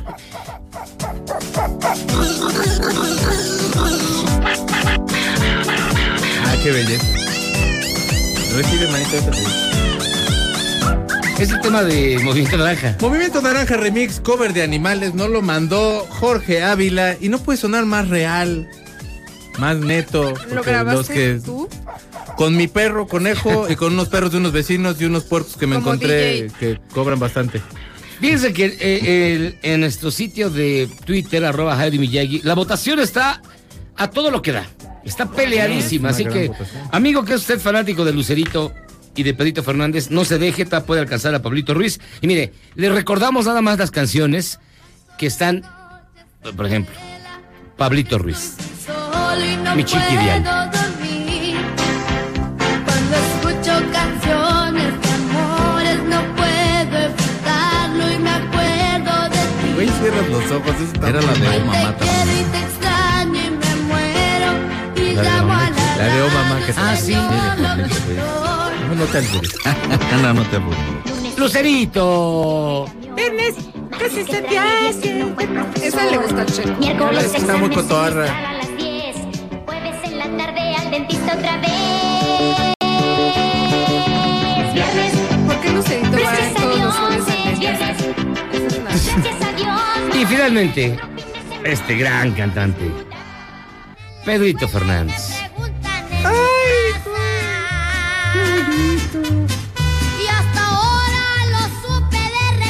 Sí se siente bien feo, ¿eh? Yo sí siento en mi corazón.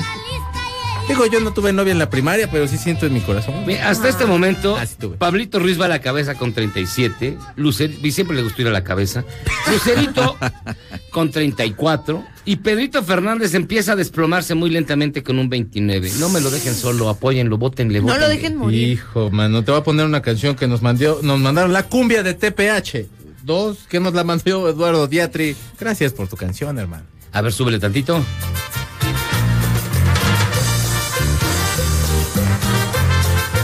Este sí es como de boda. Sí, es como muy genérica. Y fíjense que eh, ya está con nosotros el doctor Juan Antonio Barrera. ¿Cómo está, doctor? Muy bien, los venía escuchando ahorita en el radio. Y este, Perdón, estaban- Espero que tiene el radio porque si es en su cabeza así. No, también, también luego Sí, cuando me dan los broncas. síndromes, también. Pero fíjese, nos va a hablar de lo que se llama el síndrome de Diógenes. Yo entendí algo así que era como de alguien que nunca se baña, que nunca se arregla, que tiene todo tirado, hasta que se enamora. O algo así, ¿no? Eh, Lo que sucede es que cuando se bautizan a los síndromes, hay posteriormente como una serie de ajustes. Entonces, al principio le pusieron así porque tomaban como una vida austera que tenía Diógenes y que ah, estaba rodeado de animalitos y este, se aventaba ahí sus discursos. Pero nada más en la primera parte. Ha venido cambiando el nombre. El nombre también este, se le llama el síndrome de acumuladores compulsivos, pero más precisamente el día de hoy este, le decimos trastorno de déficit organizativo. El nombre original entonces es trastorno de Diógenes. ¿Y por qué tiene este nombre? Por un lado, las personas sí tienen rasgos de acumular cosas y no se dan cuenta en qué momento ya la casa se convirtió materialmente en un chiquero que tienen basura, que tienen animales vivos y muertos, que tienen cosas orgánicas ¿es e serio? Inorgánicas. Sí. ¿Los animales muertos? Sí, por supuesto. Este, y toda clase de fauna ahí este viviente, ¿no? Cucarachas, ratones, ratas, este, pueden tener. Michael. Bueno, no lo sé, pero Ese este. tipo de animal casi no hay aquí. Y la cuestión es que entonces este, se ha descubierto que hay un área muy puntual del cerebro que tiene que ver con la corteza prefrontal que nos permite planificar, que nos permite organizar, que nos permite categorizar, eh, que la tienen dañada quienes tienen este síndrome de Diógenes. Cuando nosotros salimos a la calle, eh, vemos las personas conocidas, las personas que no conocemos y vamos ar- armando grandes categorías quienes tienen este síndrome de Diógenes, que este más bien es un síndrome con respecto a la organización, no solamente van acumulando cosas, sino que tienen una hipersensibilidad para desprenderse de los objetos que tienen. Por supuesto que no los quieren tirar e incluso si en la calle encuentran basura también se la llevan a su casa. La van acumulando y tienen la incapacidad para poder hacer esta clasificación de lo que sirve o de lo que no sirve, de desprenderse también este, de los objetos, de las ideas de las personas y de muchas otras cosas más. Eh, vamos a poder encontrar que tienen, por ejemplo, varios refrigeradores, unos que sirven, otros que no sirven, eh, y van acumulando eh, y no distinguen entre un título universitario o igual en un papel este de baño o igual en una nota que te dieron este en la calle por alguna compra de manera particular. Y por eso es déficit organizativo, porque cuando nosotros somos organizados, tenemos una clasificación. Todos tenemos algo de, de Diógenes, ¿eh? Este, porque en la casa, si entramos, hay, por ejemplo, alimentos acumulados, pero son alimentos que vas a consumir y algunos están en la o recuerditos, pero ya cuando pierdes el control sobre esos objetos que vas acumulando y cuando más bien te ganan los objetos en lugar de que tú los puedas administrar, ahí ya podemos hablar de un auténtico síndrome de Diógenes.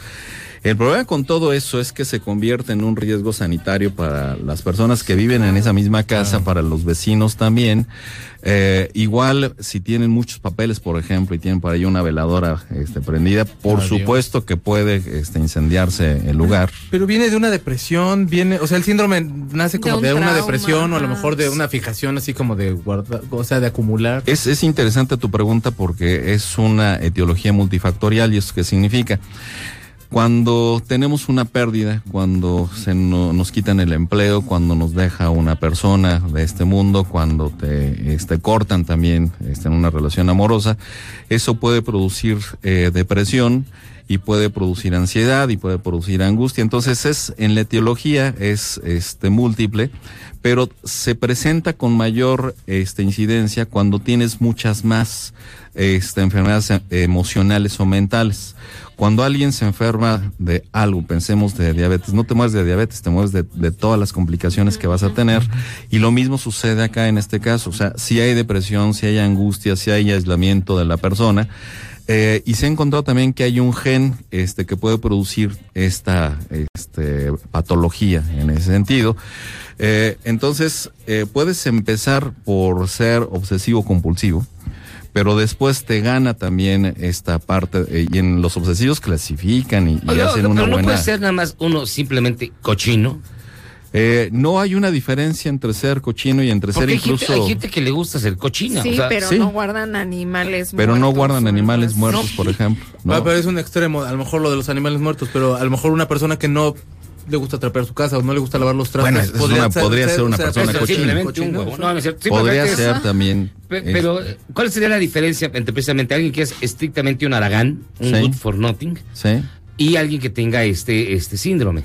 Sí, cuando eh, tienes este síndrome, eres incapaz de socializar, eres incapaz igual lo tengo. este, de Ah, o sea, cochino, eh, limpiar la casa porque eh, en la paradoja son personas que son muy eh, perfeccionistas y que sí podrían aparentemente organizar la casa, nada más que nunca se deciden a realmente organizarla. O sea, todo el tiempo, si piensas y analizas y analizas, te paralizas.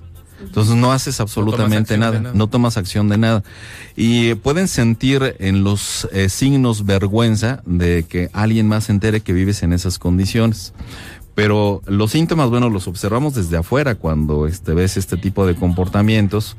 Es diferente el, el cochino que el que va acumulando. Por ejemplo, cuando acumulas animalitos, eh, a veces los acumulas porque quieres darles un amor que no les dieron a ellos y te los encontraste en la calle y te lo llevaste a tu casa. Pero ese amor es una paradoja porque ni los puedes cuidar, viven en hacinamiento, es más fácil que se enfermen los animales, que te enfermes tú, que contagien este, a más personas ahí. Y si hay otros animalitos también presentes, pues por supuesto que se va a hacer un foco de infección en ese sentido. Eh, este eh, síndrome de Diógenes me pareció muy interesante porque eh, a veces eh, se manosean mucho las enfermedades mentales Ajá. y no las entendemos. Se manosean mucho y vio, volteé a ver a la Yuyis. ¿Qué pasó, doctor?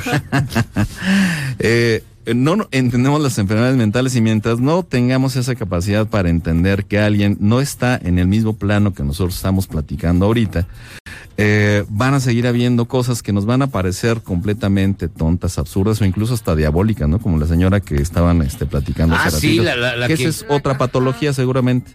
¿Qué podría ser esa patología? La, la de que secuestraba a los perros para pedir Sí. rescate, Y a los gatos y a los que no rescataban, este, los, los mataba y los hacía, literalmente, los hacía carnitas. Mira, cuando tienes una enfermedad que se llama demencia senil, vas perdiendo contacto con la realidad. Cuando tienes esquizofrenia también ves monstruos donde no existen y tienes un comportamiento, este, por ejemplo, de delirios de grandeza o de delirios de persecución o de que eres el mejor en este planeta y entonces Ah, vas a, a lograr cosas a través de hacerle daño seguramente a, a los demás. Es inconsciente esa parte, ¿sabes? O sea, cuando realmente está diagnosticado alguien que tiene un trastorno mental, haga cosas, aun cuando sean este, muy malas y muy feas, a veces no está conectado con este plano. Desafortunadamente sucede así.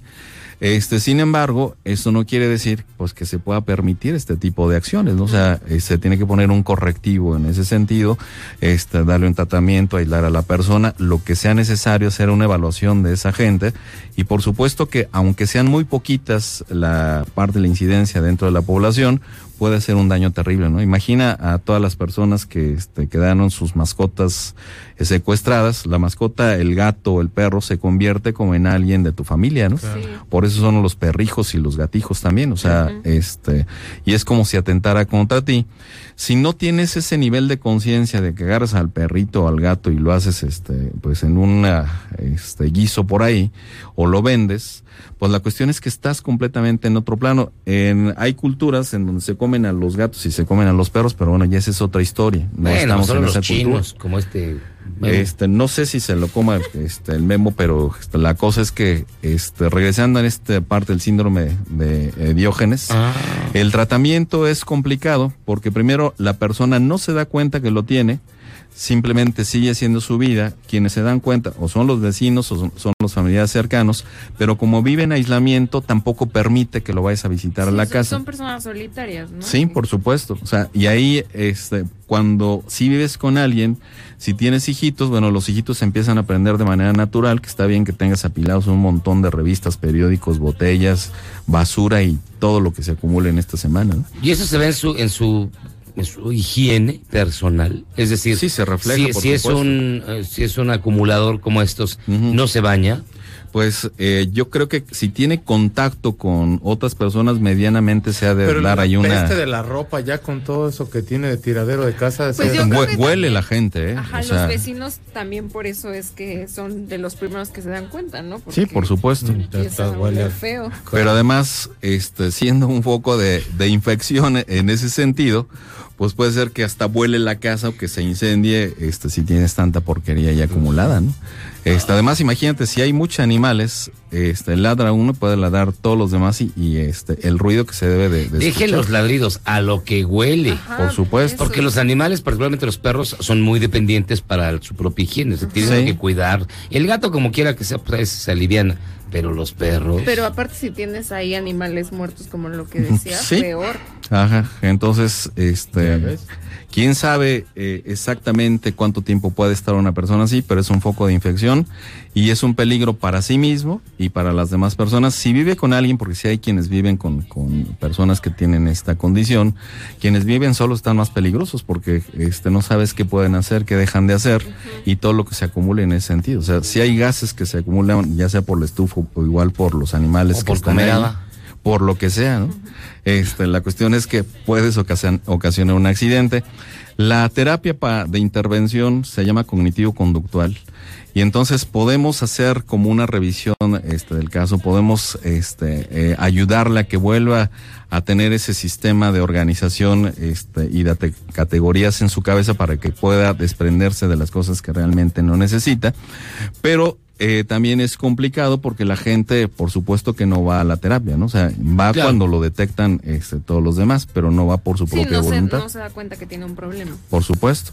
Ah, qué cosa. El fin de semana subo un artículo relacionado justamente con esto a mis redes sociales. Me puedo encontrar ahí en Facebook como Juan Antonio Barrera.